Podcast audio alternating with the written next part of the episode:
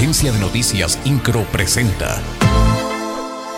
Resumen informativo. El titular de la Fiscalía General del Estado, Alejandro Echeverría Cornejo, indicó que aún no se ha identificado a la mujer que portaba una navaja en el estadio Corregidora en los hechos de violencia del pasado 5 de marzo. Esto luego de que un sujeto habría cortado la red de una portería con dicha arma.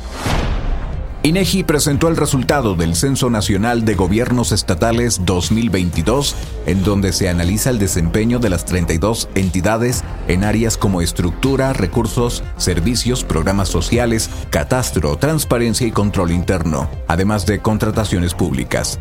El documento reporta que Querétaro es la segunda entidad que menos contratos por adjudicación directa realiza, con un 3.7% de los 1.746 millones 914.804 pesos que se celebraron durante 2021.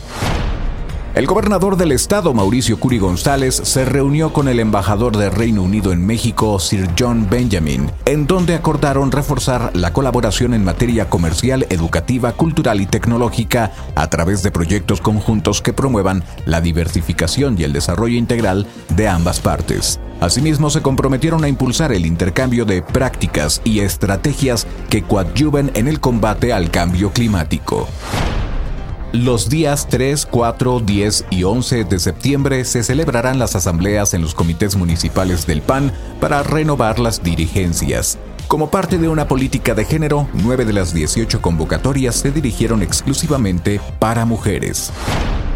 Esta semana se enviaron dos muestras más por ser sospechosas de viruela símica al Instituto de Diagnóstico y Referencia Epidemiológica de la Secretaría de Salud Federal. La secretaria de Salud en el Estado, Martina Pérez Rendón, informó que con ello suman 12 casos sospechosos en el Estado.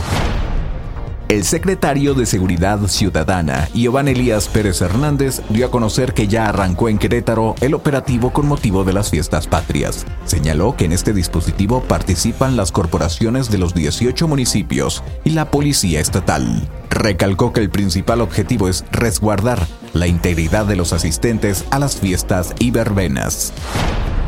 El vuelo en helicóptero que realizaron representantes de la Iglesia Católica en Querétaro tuvo un impacto hacia 2 millones de personas, afirmó Gustavo Licón Suárez, presidente de la Comisión Diocesana de Comunicación. Esto como parte de la Jornada para la Paz, la diócesis rentó por cuatro horas un helicóptero en el que sobrevolaron el territorio queretano junto a la imagen de la Virgen de los Dolores de Soriano. INCRO, Agencia de Noticias.